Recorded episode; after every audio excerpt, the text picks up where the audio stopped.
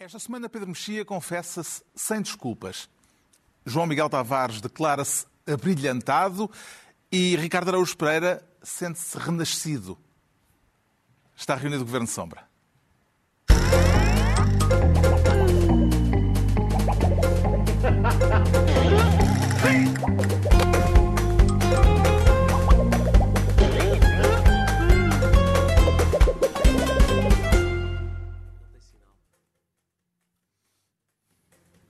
Ora viva, sejam bem-vindos. No final de uma semana em que a democracia foi posta à prova nos Estados Unidos, com a invasão do Capitólio por uma multidão instigada por Donald Trump, num assalto à sede do Poder Legislativo, que provocou cinco mortos, havemos de falar disso daqui a pouco, neste Governo Sombra, que tem como tema central, inevitavelmente, os debates entre os candidatos presidenciais.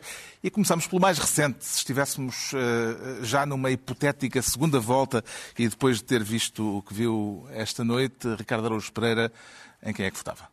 Votava na Ana Gomes, mas não vale a pena a Ana Gomes ficar muito vaidosa, porque se o debate tivesse sido entre o Ventura e uma cadeira vazia, eu votava na cadeira vazia. O debate esteve à altura da expectativa com que era esperado? Não sei. Sabes que há uma cadeira vazia no boletim eleitoral.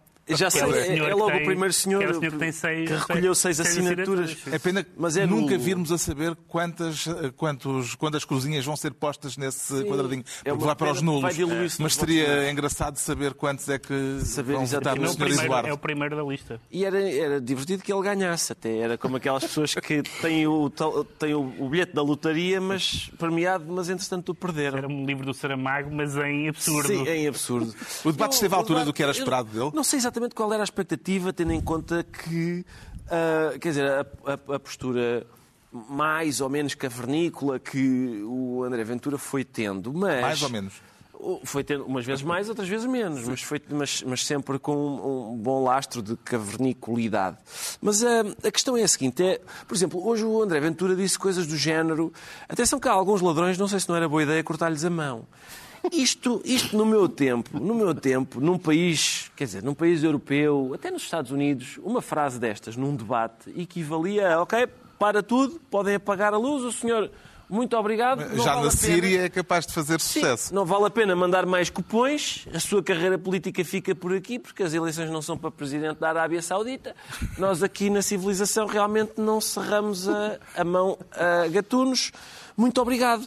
Mas Quer dizer ele... que há um lado teflon, teflon. Em, há um lado uh, teflon. André Ventura. Há um lado teflon porque ele é um, um, candidato que não é sério nesse sentido. Ou seja, não... aquilo que ele diz, na verdade, não é para levar a sério. Ninguém... Se fosse para levar a sério, era isto que acontecia. Desculpa, o senhor está a dizer que uh, em Portugal não acha mal cortar a mão de, de ladrões. ladrões. Ou seja, o senhor vai uh, jurar, defender e fazer cumprir uma Constituição na qual se borrifa, mas não é naqueles aspectos, não é naqueles artigos lá para o fundo, é nos principais, naqueles os mais básicos. E a questão é a seguinte: é, porque é que eu acho que isso é importante? Ou seja, termos essa noção de que ele não é um candidato sério. Porque eu acho que isso devia ter determinado a maneira como se debatia com ele. As pessoas, as pessoas que, muitas das pessoas que debateram com ele fizeram um ar de enjoo. Que horror, que fedor que vem dali, quando deviam ter tomado um vomidrine e, e ter debatido com ele como, com uma pessoa, com, como se debate com uma pessoa que não se leva a sério. Ou seja, como, como quem tem à frente um palhaço.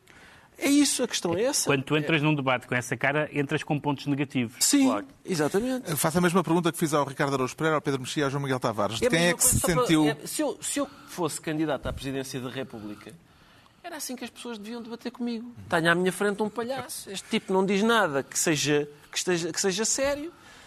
Quem é que se sentiu mais próximo esta noite? Não vale a pena. Eh, João Miguel Tavares. Esta noite e nas outras.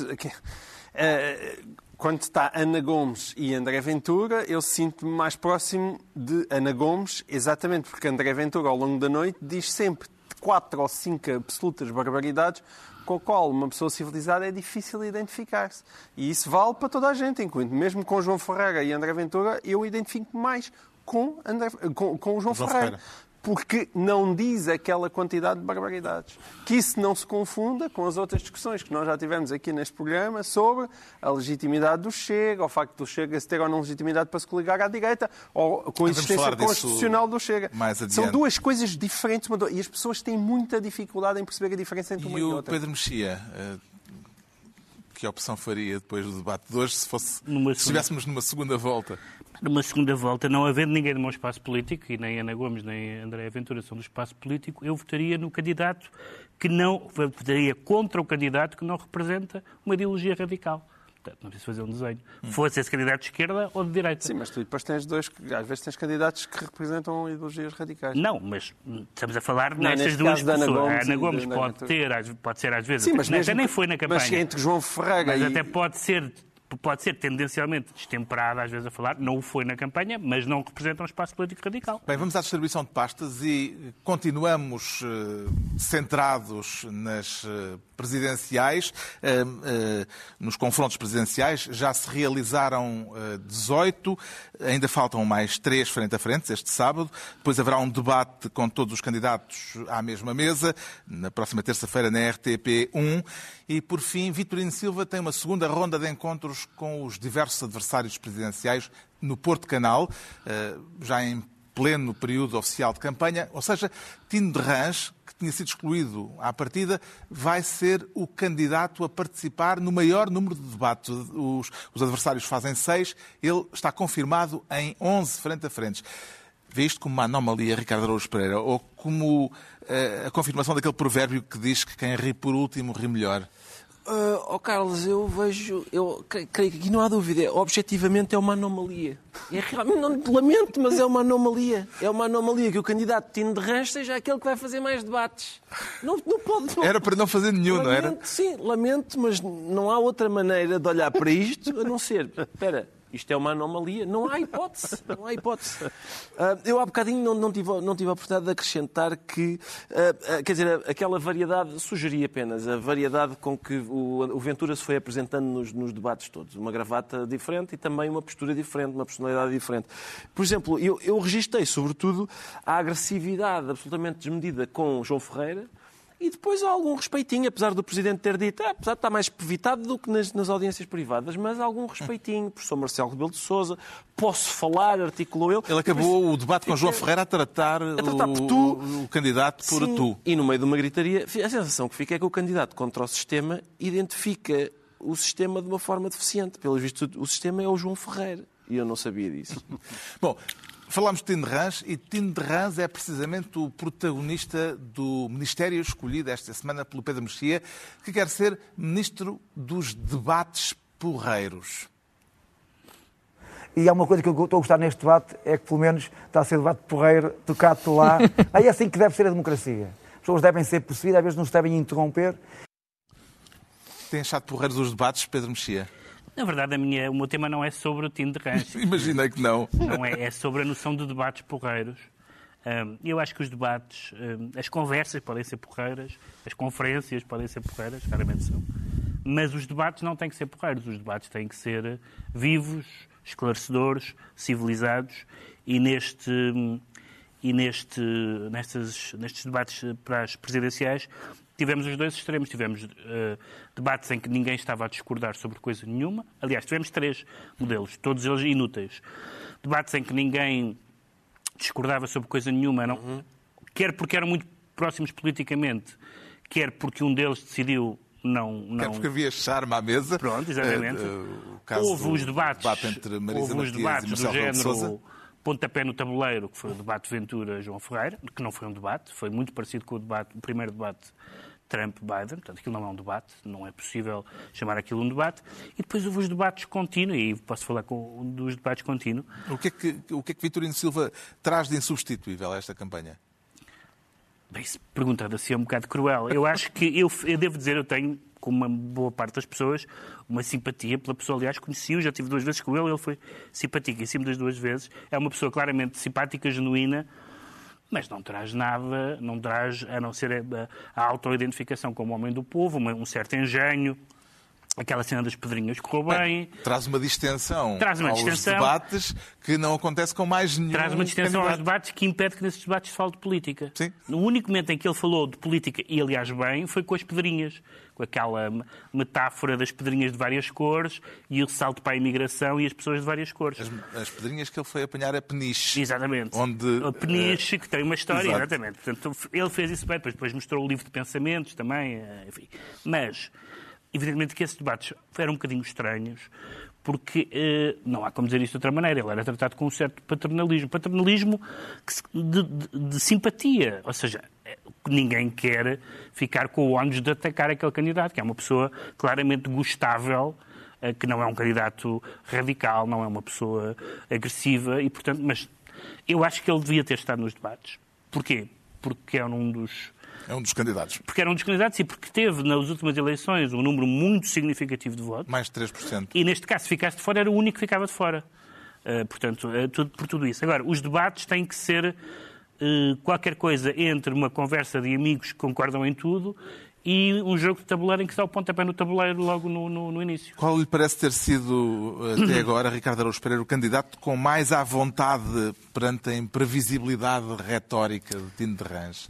Carlos, eu acho que, infelizmente, ah, estiveram todos muito, muito à vontade porque há imprevisibilidade retórica do Tino de Rãs. Eles responderam com uma previsibilidade condescendente. Quer dizer, toda a gente sabia que aqueles debates iam ser isso, iam ser um tão giro. Olha, olha o Tino, ainda por cima há uma certa, há um certo paternalismo que que eh, acho eu que, é, que se consubstancia na ideia de que se nós encostarmos o ouvido ao tino, como fazemos com os búzios, ouvimos o povo. E não é verdade, ouvimos o tino. E é quem temos que ouvir, não é? Seria até bastante muito grave. mas não é, mas não é, fosse- não é convicção nenhum daqueles candidatos. É a convicção que alguns espectadores Sim, podem ter que isso é verdade. Certo, e, que, e aqueles, acho que aqueles candidatos estão a lisonjear essa expectativa, Claro, sendo condescendentes e... Com Marcelo Rebelo de Sousa, aquilo às tantas parecia um talk show em que Sim. o host, os- o, o, o apresentador era eh, Exato, eh, uma conversa Marcelo. muito amigável. Colocavas lá umas canequinhas como esta e dava Mas não, sim, não exatamente. Não diria que são debates políticos. Eh, eh, e como é que comenta a mudança de atitude de André Ventura depois do primeiro debate aos gritos com João Ferreira? Sim, também. No, no- no debate com Tino O de próprio Rãs. debate com o Tino, sim, foi bastante. Foi aí, foi aí que se percebeu que o Ventura ia ter uma postura para cada debate. E, e, de facto, eh, isso aconteceu, exceto, acho eu, num ponto que é o dos barcos dos marroquinos. Eh, a questão, um ponto que ele, eu acho que ele eh, resolveu fazer em todos os debates foi o problema que Portugal tem com os barcos de marroquinos que chegam ao Algarve. Com telemóveis E os- e, os iPads. são os refugiados. Ah, os refugiados é que têm da iPads, Síria sim, vêm ok. com iPads. Mas os barcos de marroquinos que chegam do Algarve, eu não sei, eu, se calhar eu estou pouco atento aos problemas de Portugal. Mas quantos barcos, com quantos marroquinos é que têm chegado ao longo dos anos ao Algarve? Quantos marroquinos é que vocês com que é que se cruzaram à vinda? Eu conheço o Tarabt, é o único marroquino que eu estou a ver. Umas vezes acho bem que ele tenha vindo, outras não acho assim tão bem, defende muito da exibição.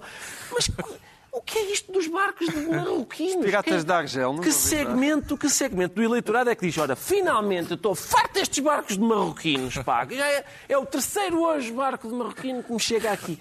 Não sabia, não sabia que havia um, Um dos momentos problema. mais desconcertantes de Vitorino Silva até agora foi aquele em que o candidato assumiu a ambição de vir a ser o comandante das Forças Desarmadas.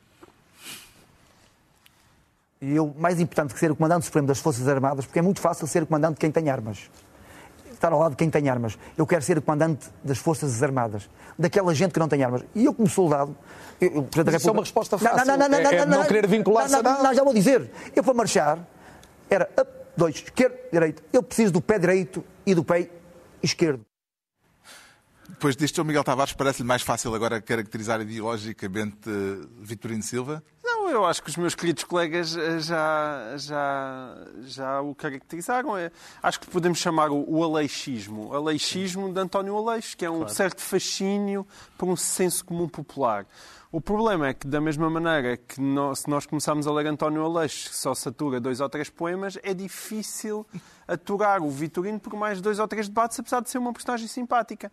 E esse paternalismo tem um lado de condescendência com o qual eu não simpatizo especialmente.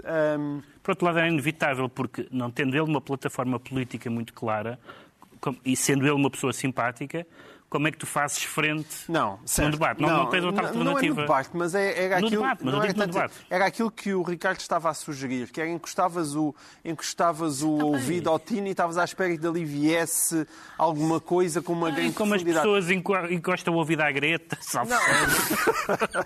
Isto agora ser mal. Mas...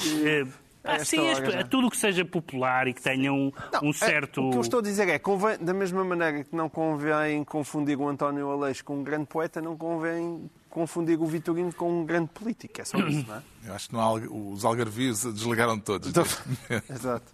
Entregamos ao Pedro Mexia a pasta de Ministro dos Debates Porreiros.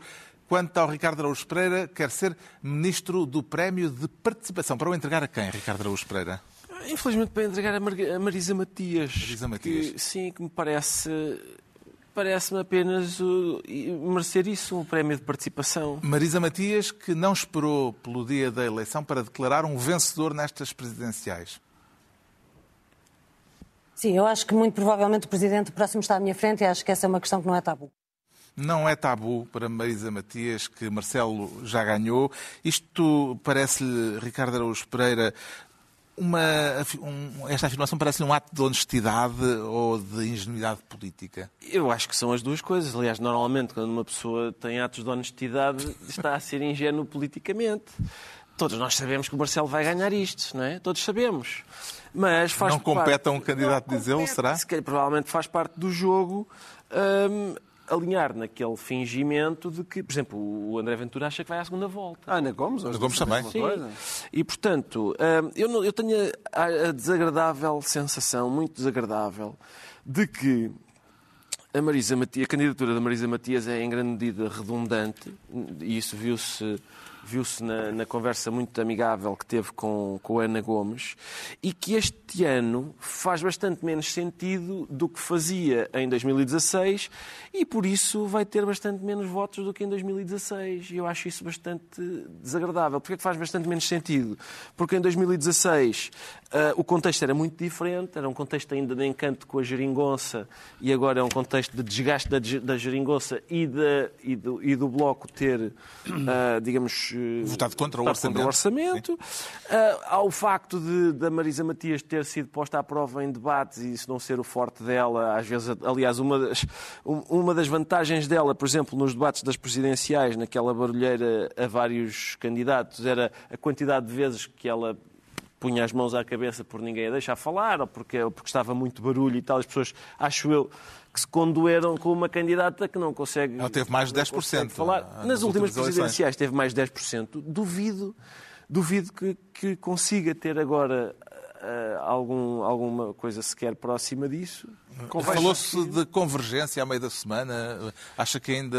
Acho que isso era mais é inteligente. Possível? Eu acho que o Bloco tem de ponderar bastante o que é que é, o que é, que é pior. Se o resultado que vai ter um, ou essa ideia de agora acho eu que dignamente, não é vergonha nenhuma, a desistir a favor do outro candidato. Eu só quero fazer uma adenda covidiana ao teu comentário. Uh, as eleições presidenciais podem de repente tornar-se mais imprevisíveis e, e baralhar tudo o que é sondagem com a questão do impacto do Covid. Porque, com a abstenção, claro, por exemplo? Sim. Com a abstenção, com o facto que, quer dizer, tradicionalmente em Portugal são as pessoas mais velhas que vão votar.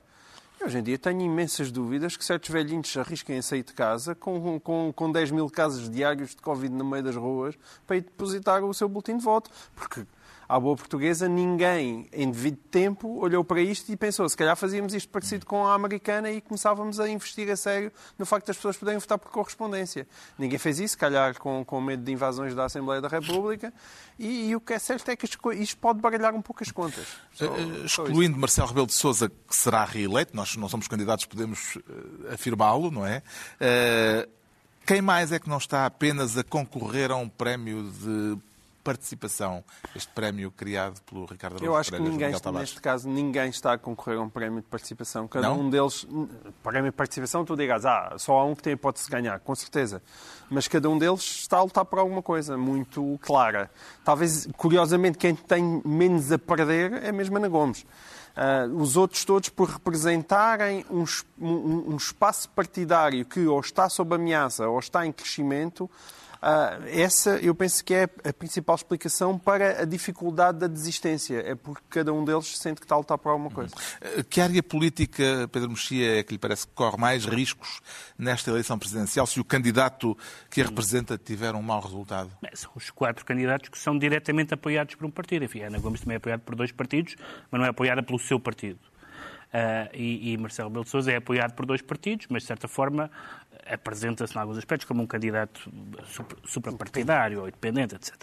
Uh, no caso do, do, do, PCP, do Bloco, da, da Iniciativa Liberal e do Chega, sendo que... Vai estar a medir-se o Sendo que, é que, que André Ventura é o líder do Chega, João Ferreira é um suposto futuro uh, secretário-geral do Partido Comunista, uh, e sendo que nós...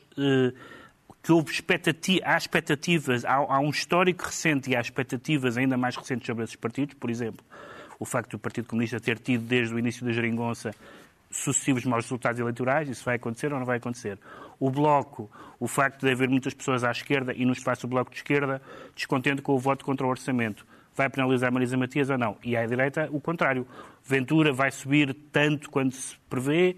Uh, o Tiago Maia, que tem sido, acho eu, uma das revelações destes debates, uma revelação estranha, porque ele não, não se pode dizer que ele seja muito bom a debater, mas pela uma certa, uh, uh, digamos, frontalidade.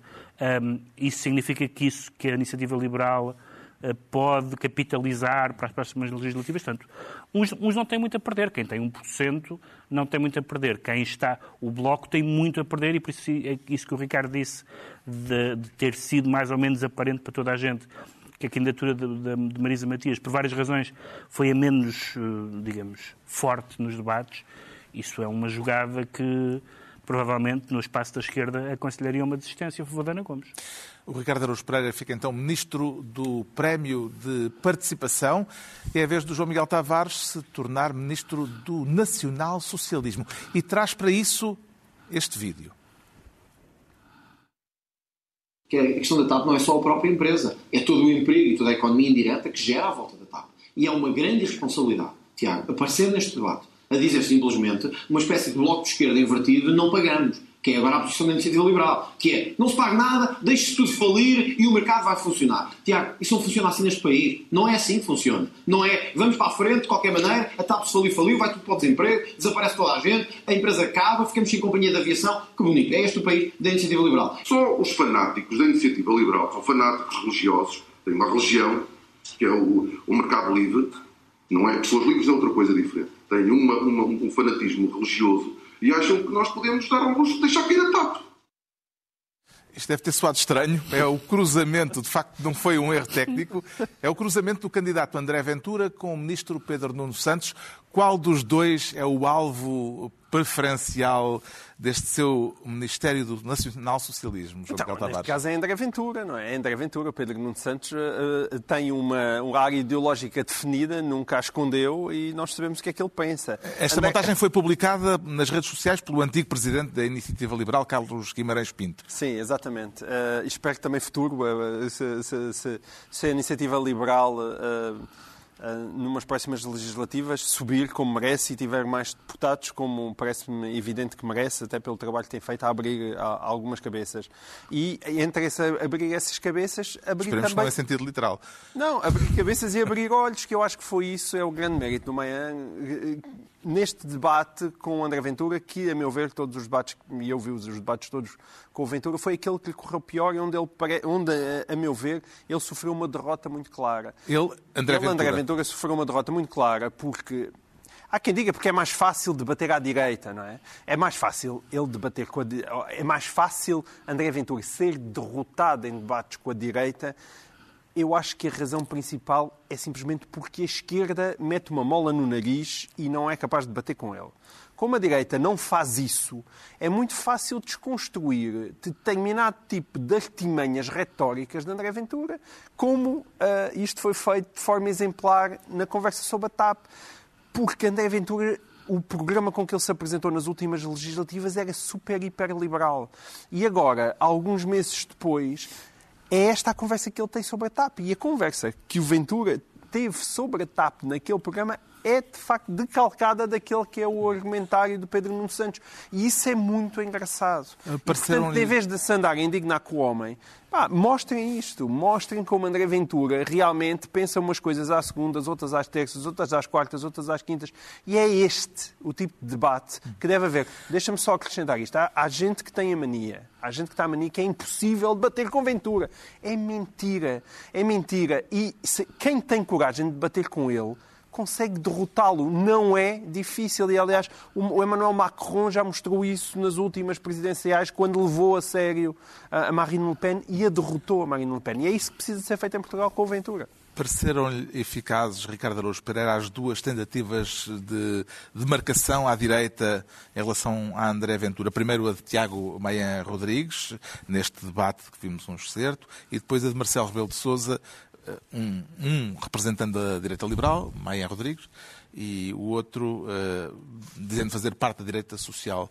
Houve eficácia nessa demarcação? Sim, houve. Eu, eu acho que só não foi mais. Uh, isso não é mais proeminente por causa do, da, da película de Teflon. Porque há um debate muito conhecido nos Estados Unidos, já não me lembro. Uh, eh, protagonizado por quem, mas em que um dos candidatos está a dizer que, que tra tinha trabalhado muito com o Jack Kennedy e o outro, o outro candidato diz, olha, eu trabalhei com o Jack Kennedy. O senhor acredita? O senhor não é nenhum Jack Sim. Kennedy. Isso foi um debate muito... Foi o debate dos vícios. Sim. Um, a questão é, quando o Marcelo diz, ouça, eu estive na Constituinte com o Sá Carneiro, acredito, o senhor não é nenhum Sá Carneiro. Isso é, de facto, todo... quem é que ainda não percebeu que não há nenhum paralelo entre o Sá Carneiro e o André Ventura? E é, é, é importante que pessoas como o Marcelo digam e que também, e que também o deserdem de, de João Paulo II, por exemplo. E, e o Tiago Meia Rodrigues... Deus Nosso Senhor, não é? Exato, o próprio Deus Nosso Senhor, que, Deus Nosso Senhor, que ele diz que, foi, que o enviou, que foi, quem o enviou coisa das coisas mais heréticas que eu já ouvi dizer, mas, eh, mas o, o Tiago Meia Rodrigues, eh, eu achei surpreendente a, a, postura dele, a capacidade de argumentação nesse debate especificamente, e fiquei surpreendido, sobretudo, por. Eu só ouvi duas vezes, uma foi hoje, foi quando a Ana Gomes lhe falou do Vieira e o, e o André Ventura disse: ah pá, estava, eu sabia que vinha aí, só tu, por acaso estava à espera que fosse mais cedo. E realmente a Ana Gomes devia ter dito mais cedo. Assim como fez o, o Tiago Manhã Rodrigues, Gonçalves. Rodrigues. Rodrigues. Uh, assim como o Tiago Manhã Rodrigues disse, de facto, é muito importante dizer-lhe: olha, o que o senhor diz sobre os ciganos que andam a tirar, a viver à nossa custa e tal, essa, essa fatia de dinheiro do orçamento comparada com o que uma pessoa muito poderosa, sobre a qual o senhor nunca diz nada, por razões que todos conhecemos, uh, está a dever ao BES, e conta essa que, vai, que nos vai calhar a todos, Quer dizer, aquilo que o Luís Filipe Vieira deve ao BES e que nós vamos ter provavelmente de pagar, dá, dá para sustentar os ciganos que estão no RSI durante uma década.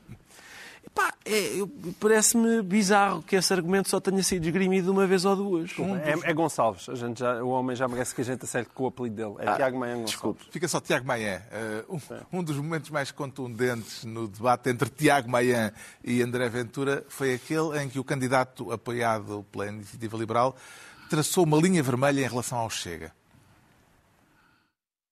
Algo que eu lhe posso garantir, assumidamente. É que vai para o governo com o PS. Algo que eu lhe posso garantir é que o meu partido, o partido que eu conheço e que eu fundei, nunca fará governo juntamente com Chega. Ah, juntamente com André Ventura. Isso ainda bem. Isto pode ficar absolutamente claro. Tiago Maia levantar um muro entre a Iniciativa Liberal e o Chega. Sentiu ao ouvir isto, Pedro Mexia, que tinha encontrado uma nova companhia para o caminho das borboletas? Hum. Eu, antes disso, para não estar a repetir várias vezes isto nas próximas semanas e dirigindo-me aos, aos eventuais marroquinos que desembarcaram no Algarve, lembrar que eu exerço funções na, na, na atual Casa Civil da Presidência da República e, portanto, todos os partidos que quiserem analisar a partir daí, portanto, não vou analisar o candidato Marcelo, mas os marroquinos ficarem cientes disso.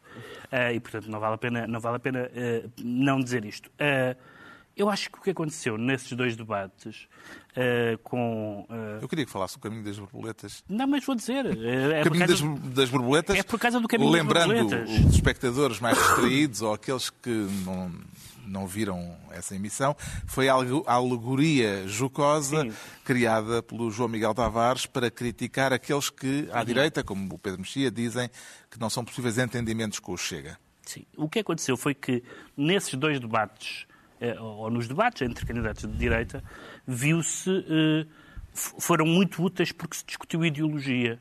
Eh, em vez de estar a discutir casos e gritaria, houve, foi muito claro que aqueles três candidatos representam três direitas diferentes, que há três direitas diferentes, até há mais do que três, mas estão três representadas, e que uh, essas direitas não só são diferentes, como em algumas matérias, e não são de menor importância, são direitas incompatíveis, historicamente incompatíveis, ideologicamente incompatíveis, civilizacionalmente incompatíveis, etc, etc. Religiosamente incompatíveis e por aí adiante. E, portanto, desse ponto de vista, esses debates foram muito úteis porque só os candidatos de direita só os candidatos da direita, para utilizar a expressão que cada um deles associou, liberal e social, é que puderam não estar simplesmente a discutir recortes de jornal e fotografia, mas dizer, não, nós temos este património histórico-ideológico que é este e que eu acho, o João Miguel acha o contrário, que não se deve misturar. São dois patrimónios com origens diferentes, que há umas décadas não se deram bem, ouvi dizer, segundo alguns livros, uh,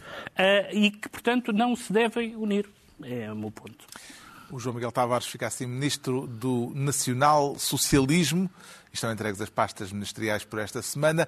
Altura agora para sabermos porque é que o Pedro Mexia, ainda o Pedro Mexia, se declara sem desculpas. O que é que esta semana teve de indesculpável, Pedro Mexia? Bem, não sei por onde começar. uh...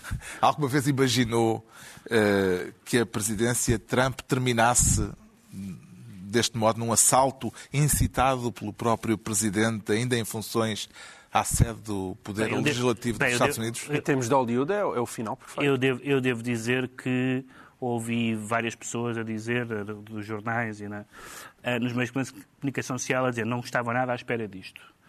Ora bem, eu acho que essa frase perdeu validade na presidência Trump há já alguns anos. Eh, não estava nada à espera disso, não estava à espera disso um candidato que disse antes das eleições que não ia confiar nos resultados, que depois das eleições foi legitimamente para os tribunais, apanhou um banho nos tribunais, que continua a, a publicar tweets absurdos um, e que, uh, umas horas antes do, do, do, do, que aconteceu, faz um apelo a uma marcha e a uma linguagem absolutamente belicosa. Exato. Diz que vai estar com eles, e evidentemente põe-se ao fresco. Para um, para um público-alvo que eu não gosto de um argumento uh, daquele argumento positivista de que se vê, se vê tudo olhar para a cara das pessoas, mas olhando para aquelas pessoas que estavam ali naquela marcha, não eram fãs do Gandhi, claramente. é, é, a gente olhar, basta olhar para aquelas barbas. Aquelas Há uma fotografia com um senhor que tem uma muito... t-shirt que diz Camp Auschwitz. Sim, as, as, bandeiras da Confederação, etc, etc. E, portanto, uh, não foi surpreendente. O que foi surpreendente para mim foi, evidentemente, não esperava que houvesse mortos. Porque Cinco não, mortos. Porque não esperava, e isto, isto vai ser apurado nos próximos dias, certamente, porque não esperava que eles entrassem como se entra no museu. Ficou numa, ficou numa filinha, entra um de cada vez. Uh, só faltou tirarem um bilhete. Um bilhete. Há imagens com polícias. Uh, aliás, o, o, o chefe uh, da, da polícia do Capitólio, da, da segurança do Capitólio, já se demitiu. E eh, eu, porque houve conivência. E eu devo dizer. Sim, aquelas portas forças. É e eu, e, eu, e eu devo dizer que há aqui uma, uma questão que, que cada pessoa uh, utilizou e, e, instrumentalizou isso uh, à sua maneira, mas eu acho que são, em ambos os casos, instrumentalizaram muito mal e muito lamentavelmente, que é, uh, houve pessoas que durante os últimos anos não tiveram uh, problema com nenhuma espécie de uh, gente a partir coisas, gente a incendiar carros, violência, e que achou tudo normal e que agora acha que estes são os anarquistas e os terroristas. E, é, e assim como há gente que achou tudo isto horroroso e desculpa estas pessoas. Não, nem sequer se trata de, de falar de equivalência, é uma, é uma, não me arrastam para a conversa de equivalência. Uh, uh, o que eu quero dizer é que há pessoas nos Estados Unidos, à esquerda e à direita, e agora não foi à esquerda, como é evidente, embora já haja umas teorias, teorias sobre infiltrações por... e tal, Sim. que acha que a, que, a, que a política se decide não na, na, militância, no voto, na associação, no, nas manifestações, mas a partir coisas, a invadir coisas. E, portanto, estavam erradas as pessoas que desvalorizaram. Aliás, foi interessante ver, e isso custa-me dizer que até ouvi uma outra intervenção de republicanos a dizer ah, bom, agora querem a polícia. E apesar da ironia ser trágica, mas de facto a, a, a manter a civilidade no espaço público foi... O, o Trump teve culpa do princípio ao fim do seu mandato. Uh, em, em Charlotte, Charlottesville há, há, boas pessoas de ambos os lados, uhum. essa etc, etc. Portanto, não é uma surpresa, mas é uma catástrofe. Para, para, a imagem da América no mundo é uma coisa. No mesmo dia em que se deu o assalto ao Capitólio, os democratas conseguiram uma vitória retumbante, assegurando a maioria no Senado. Em que medida é que os republicanos têm aqui uma uma oportunidade para se afastarem finalmente de Trump. Eh, quem é que quer pegar nesta. Eh, o Pedro Mexia? Se vão a... Não, não foi o que aconteceu. Tivemos cento e tal, eh, tivemos cento e tal representantes ainda a insistir na, na nos vários senadores recuaram na, na, na contestação. Viemos, vimos algumas pessoas a fazer mas é. quando... Bem, ele perdeu o vice-presidente, não é? Sim, perdeu o vice-presidente e, e, depois, depois desta, desta visita de estudo ao Capitólio, Sim. houve muita gente que estava a pensar em, em boicotar o processo que disse. Não, bom, é isso, é isso, mas. Caso, mas... É isto, é, isto é surpreendente, ou melhor, isto não é surpreendente, não é surpreendente Sim. que o Trump. Uh, que, que, tudo o que o Trump fez redunde nisto, mas é chocante no sentido. É a mesma coisa que uma pessoa estar. ter uma suspeita forte de que o cônjuge atrai mas depois realmente abrir a porta do quarto e ver uma festa com oito pessoas na sua cama continua a ser, não, apesar de não ser surpreendente, era, é chocante. Era a administração da lei e ordem. Sim, lei sim. e ordem. Uhum. E é isto. Portanto, eu não estou, eh, não estou. E os seus adversários é que tinham tido dificuldade em aceitar o resultado. Não, não, estou, convencido, não estou convencido de que os políticos republicanos que dependem do eleitorado uh, se consigam. Livrar de Trump tão cedo, da, da, da, sombra de Trump, mas vamos ver, há muitos Bem, fatores agora este, o comunicacionais, nomeadamente. Uh, não, isso, com a possibilidade isso, de, Isso não terá... Não, não, não terá viabilidade? Bem, ah, Nancy quê? Pelosi disse que para quê? Uma das razões do para botão quê nuclear. é que torna... Um, um, por um lado, o botão nuclear, uh, que está nas mãos de Trump, por outro lado, eh, estou a citar Nancy Pelosi. Se acabarem Doutor Estranho Amor, seria engraçado. Olha, perdiste tudo. por outro lado, eh, se houver um impeachment, eh, Donald Trump já não poderá mais recandidatar-se. E, portanto, essa... isso tem um efeito político. Mas essa é grande, essa é grande notícia, não é? Repara, que idade é que terá o Donald Trump daqui a não, não, nas não próximas é idade, eleições? Não é idade, não, tá essa, bem, mas... essa é a grande notícia daquilo que a gente viu. Que é, simultaneamente, aquilo é péssimo para a imagem da América e é ótimo para a democracia americana, porque Donald Trump, qualquer pessoa que achasse que Donald Trump teria qualquer hipótese de regressar daqui a quatro anos, Donald Trump morreu no dia 6 de janeiro de 2021. No sentido em que partir um pé é bom porque ficas no sofá. Não. Só não, nesse não, sentido. Não só nisso. No sentido em que eu sou adepto, em alguns casos, das vacinas. Porque as Do democracias... quanto pior, melhor? As demo... Não, não é quanto pior, melhor. Há certas coisas que as democracias precisam de fazer e que os cidadãos precisam de A última vez que isto tinha acontecido, aquelas pessoas eram ingleses. Eram em 1814, mas também ficou um bocadinho mais maltratado em 1814. Sim, pois ficou. Mas, mas é, às vezes é preciso ver isto. E, e, e, eu acho que as hipóteses de Trump continuará aí e continuará à frente, se calhar, de uns milhões de malucos. Mas Trump, a qualquer hipótese que ele sonhasse de algum dia voltar a ser hum. presidente. Pois, mas milhões de malucos já não se chamam malucos. Milhões de malucos já não se chamam malucos, Miguel. Entretanto, no motim de Washington, entre os apoiantes de Trump, houve quem tivesse ficado sentido ao descobrir que os motins alejam. What happened to you? I got mace. You got mace? By the place. And what happened? You were trying to go inside the yeah, Capitol? I, I put inside and they pushed me out and they maced me. What's your What's your name? Where are you from? My name is Elizabeth. I'm from Knoxville, Tennessee. And why did you want to go in? We're storming the Capitol. It's a revolution. Uma apoiante de Trump, aborrecida por não a terem deixado invadir o Capitólio tranquilamente, vê razão nas razões de queixa desta rapariga, Ricardo Araújo Pereira. Vejo, vejo, A revolução aleija. Eu- exatamente, é uma, é uma. Atenção, é- parece um sketch do Raul Solnado. Para o Raul Solnado, isto é um sketch da, da ida à guerra. É, foi fazer a revolução, chega lá, pergunta: a revolução onde é? É ali, segunda à direita. Vir para lá, parte um vidro, entra. Dá-me uma coisa na cara. Já não se pode fazer um golpe de Estado neste país. Isto realmente só aqui. É tão engraçada a desilusão na voz dela no fim. Eu imagino que ela tenha dito: livro de reclamações onde está? Porque eu quero reclamar desta.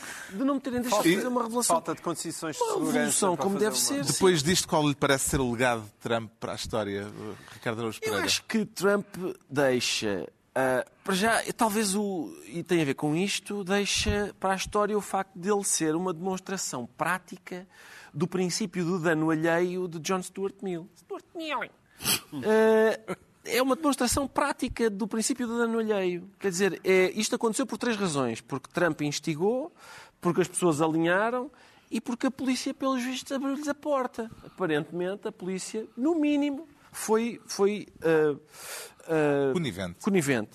Ah, agora, de facto, de facto, este é o momento, este é o momento quando uma pessoa, é, o, o- princípio do dano alheio do John, John Stuart Mill é formulado com a ajuda daquela célebre ideia de é possível escrever no jornal que os mercadores de milho estão com os, seus, com os seus preços a matar as pessoas à fome, não é possível dizer à frente de uma multidão furiosa à porta da casa de um mercador de milho que os mercadores de milho estão a, com, as suas- com a prática dos seus preços estão a matar as pessoas à fome.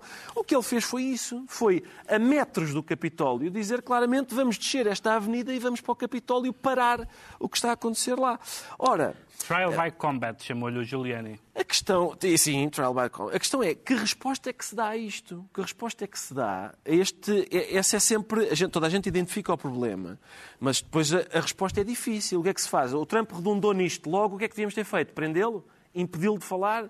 Ah, eh, qual era? Qual era a resposta? O problema aqui é, ah, por exemplo, ah, pro- propostas como uma que, pelos vistos, está a ser implementada agora, que é o Twitter bloquear-lhe a conta. É um bocado bizarro, não é? É um bocado bizarro que um homem esteja apto para ser presidente dos Estados Unidos, mas não para gerir uma conta de Twitter.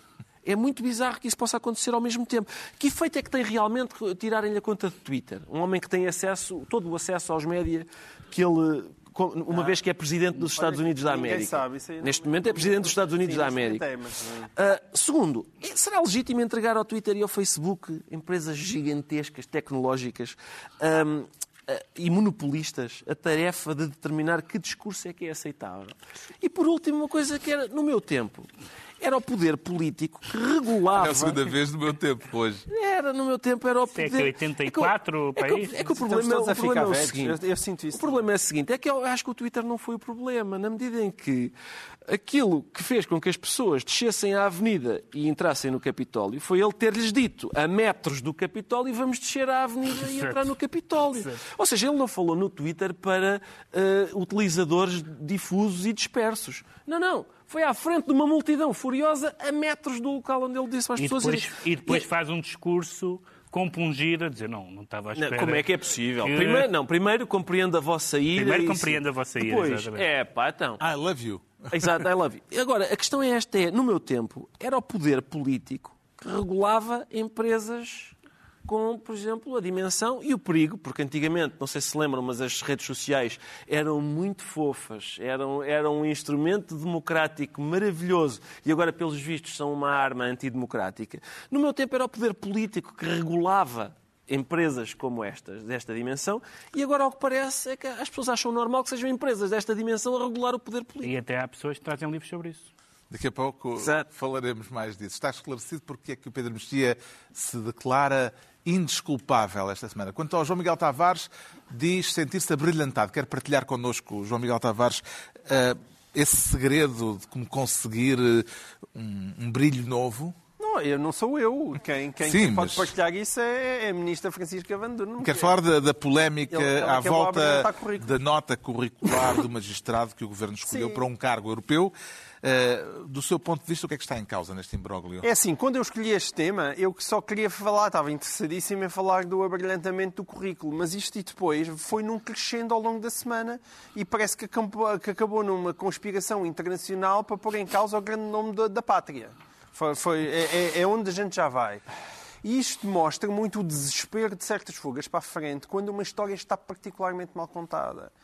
E, hum, e eu, às vezes, nestas coisas, quando se mete minudências jurídicas, eu acho absolutamente extraordinário a quantidade de senhores juristas que vêm por aí discutir o que é que realmente dizia aquela linha e se se podia fazer isto, fazer aquilo.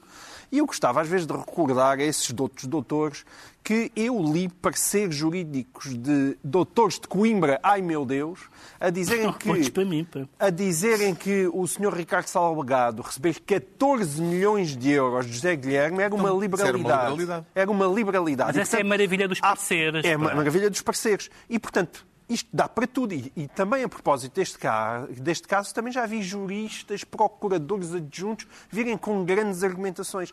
Às vezes eu gostaria que as pessoas suspendessem as argumentações e olhassem para uma coisa tão simples como estavam a nomear estas pessoas para um cargo de procurador europeu e para essa nomeação decidiram construir um concurso internacional. E os países davam três nomes, essas pessoas avaliavam esses, eh, esses três nomes E classificavam. diziam- e classificavam. Mas não era de forma vinculativa. Lá está.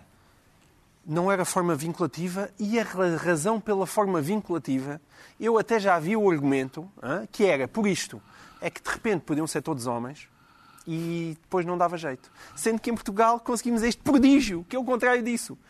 Ganhou uma mulher por mérito e o governo socialista decidiu afastar a mulher que ganhou por mérito para meter lá um homem. Logo isso parece Foi o maravilhoso. Conselho Superior da Magistratura Foi o Conselho que Superior- ordenou os eh, candidatos Mas, meu caro, e é atribuiu que- o primeiro lugar É que se nós quisermos. Não, é que se tu quiseres ir às pequenas alinhas disso, não é opinião, se quiseres é ir às pequenas alinhas disso, nem isso sustenta.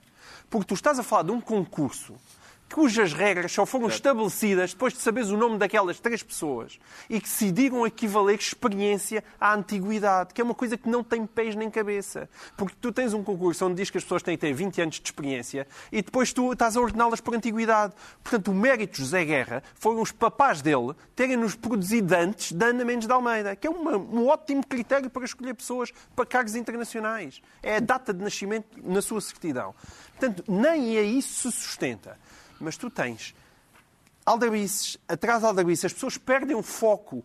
Aquilo é um concurso internacional, pelas mesmas razões que as universidades vão procurar avaliadores internacionais para avaliar os cursos, porque sentem que as pessoas que estão mais próximas não são as melhores para avaliar, e porque o cargo da Procuradoria Europeia é para analisar eh, fraudes de fundos europeus, onde é evidente que um governo pode ter altíssimos conflitos de interesse. A Ministra da Justiça, entretanto, já foi ao Parlamento dizer eh, que se sente em condições para continuar.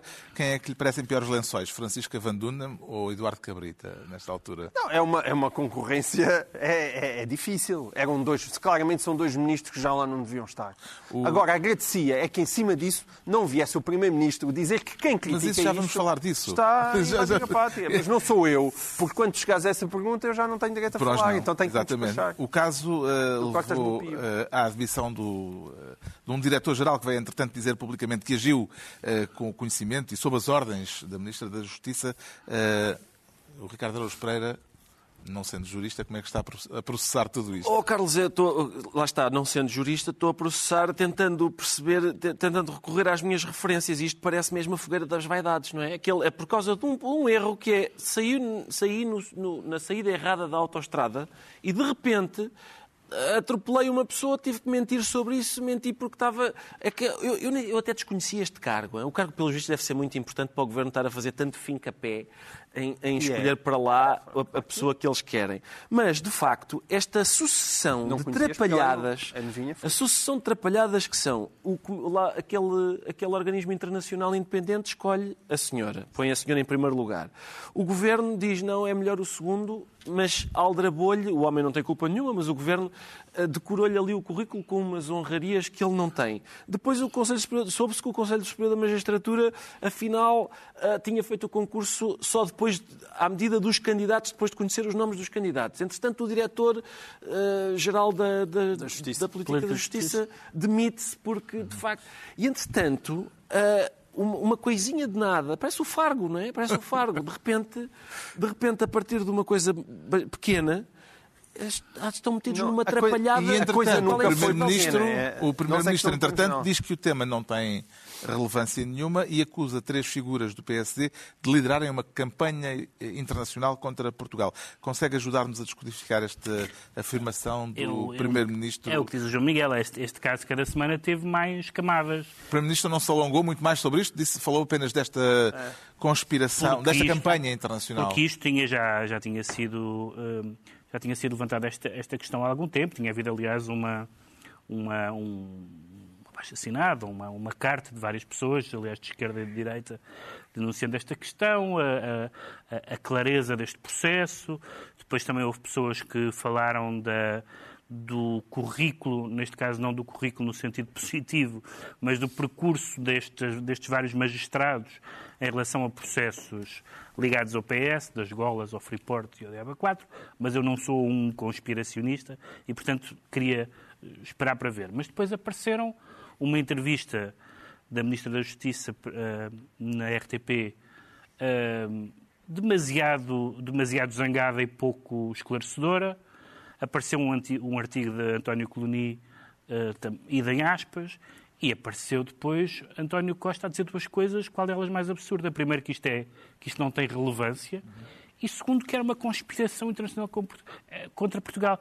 Em que países, em que países é que o poder político, quando criticado, diz que é uma conspiração internacional contra o país. Não é em democracias, com certeza. Ana Gomes comparou, Ana Gomes comparou ao Orban. Eu não iria tão longe, mas enfim. Está na altura dos livros e eu trago esta semana um livro de contos de uma autora discreta, quase não aparece, praticamente não dá entrevistas, mas que tem uma obra já extensa com características únicas e obsessões a que é muito fiel. Estou a falar da Ana Teresa Pereira, de que saiu agora este Os Perseguidores. São três histórias, três narrativas, eh, todas elas num ambiente, alguns entre o sonho e a realidade, numa espécie de enigma onírico, muito frequente, aliás, nos livros da Teresa Pereira, que nos faz avançar na leitura como se estivéssemos a assistir a um, um filme difuso, numa cópia já gasta. É uma autora de que gosto muito. Quanto ao uh, Pedro Mexia, não. O João Miguel Tavares traz entrevistas. Exatamente. É, é uma coletânea de entrevistas de, uh, com Mário Cesarini. Curiosamente, há, aqui um caso em que é o Mário Cesarini, o, o, o entrevistador, uh, uma entrevista que faz ao Botelho. E, e, e isto é, são entrevistas que abarcam mais de meio século, uh, mais de meio século, vão de 52 a 2006 e são cerca de 26 entrevistas. Eu, às vezes, uh, eu pertenço a uma geração de, lá está, estamos a ficar velhos, como diz o Ricardo, uh, que conheceu ainda o Luís Pacheco, o César Monteiro e o César Guini, que eram aqueles doces chanfrados que de vez em quando apareciam na comunicação social e na televisão e que nós ouvíamos falar com gosto porque diziam coisas diferentes do habitual. Uh, e eu tenho muita pena que, desse desaparecimento, porque sinto que não foram substituídas por, uh, por uh, pessoas equivalentes. E então é uma boa maneira de recordar, neste caso, o Cesarini. O Pedro Mexia traz um livro que já fez há pouco um pequeno sim, teaser. Sim. De... É um livro. É um de livro, Shoshana Zuboff. Sim, que é uma socióloga de Harvard. É. E que. eu ainda só comecei a ler o livro, mas já li tanta coisa sobre o livro que sinto que já, que já o li nos últimos, nos últimos, no último ano. Eu já o li um, e é assustador. E é assustador porque fala desta questão da. Portanto, esta, esta ideia, de, este conceito da, do capitalismo da vigilância, um, ela faz uma comparação entre um momento histórico em que o capitalismo nasce, havia a tecnologia desse tempo, do século XIX, a tecnologia das fábricas, havia a questão da mais-valia e tudo mais, e agora há as questões do capitalismo atual põem-se de outra maneira, que é a tecnologia é o digital, são os algoritmos, são os dados, são as informações e são até um passo uh, à frente dos dados e das informações, que é os comportamentos. Ou seja, já não, já não o Estado mas as empresas e as grandes empresas a, a, a preverem os nossos comportamentos. Lembra aquela coisa da, do, do Philip K. Dick, do Philip K. Dick não é? do, do pre-cog, da, da, polícia que prende as pessoas antes de elas cometerem os crimes. Aqui ainda não estamos nesse grau, mas estamos numa, num momento de grande viragem, de grande preocupação e que um certo uma certa beatice tecnológica impediu até há muito pouco tempo que este assunto fosse levado a sério. O Ricardo Araújo Pereira traz Sim, um volume, um, livro. um volume que inaugura a coleção de livros negros da editora Guerra e Paz, um livro de Jonathan Swift. Este volume um, colige alguns textos de de Jonathan Swift, já editados em Portugal, como por exemplo Uma Proposta Modesta. Também tem o poema Cassini e Pedro com tradução de, de, uh, de um poeta. Peraí. Manuel Portela? Não, não, não. Do Jorge de Sena. E deixa-me só confirmar, mas acho que é isso. Acho que é do Jorge de Sena. E tem ainda resoluções para quando chegar a velho. Mas o texto que dá nome ao volume é até hoje, tinha sido até hoje eh, inédito, estava inédito em português, no original chama-se On the Benefits of Farting e foi traduzido por Os Benefícios de Dar Peidos. É isso, é, é, é a proposta de Jonathan Swift para todos. É, é, um, é um livro que é escrito por e um tu pseudónimo. a proposta? Eu, repara, trata-se de literatura satírica e, portanto, não, não, não mesmo que eu partilhe, não estou a comprometer-me com nada. Um, é um, é, o Jonathan Swift atribuiu a autoria deste opúsculo a um seu uh, pseudónimo espanhol chamado Dom Fartinhando Puffindorst, que a tradutora traduziu por uh, Dom Peidinhando Bufandorst. Uh, Perde-se perde a ideia de que de Puffindorst, ou seja, indoor, dentro de casa, não é? Mas era muito difícil para a tradutora conseguir uh, eh, quer dizer, manter todo o aroma, vamos dizer assim, da, da, do original, mas, mas conseguiu em grande medida. E com os benefícios de dar peidos, terminamos Sim. mais uma reunião semanal, dois, oito dias, à mesma hora, novo Governo Sombra, Pedro Mexia, João Miguel Tavares e Ricardo Araújo Pereira.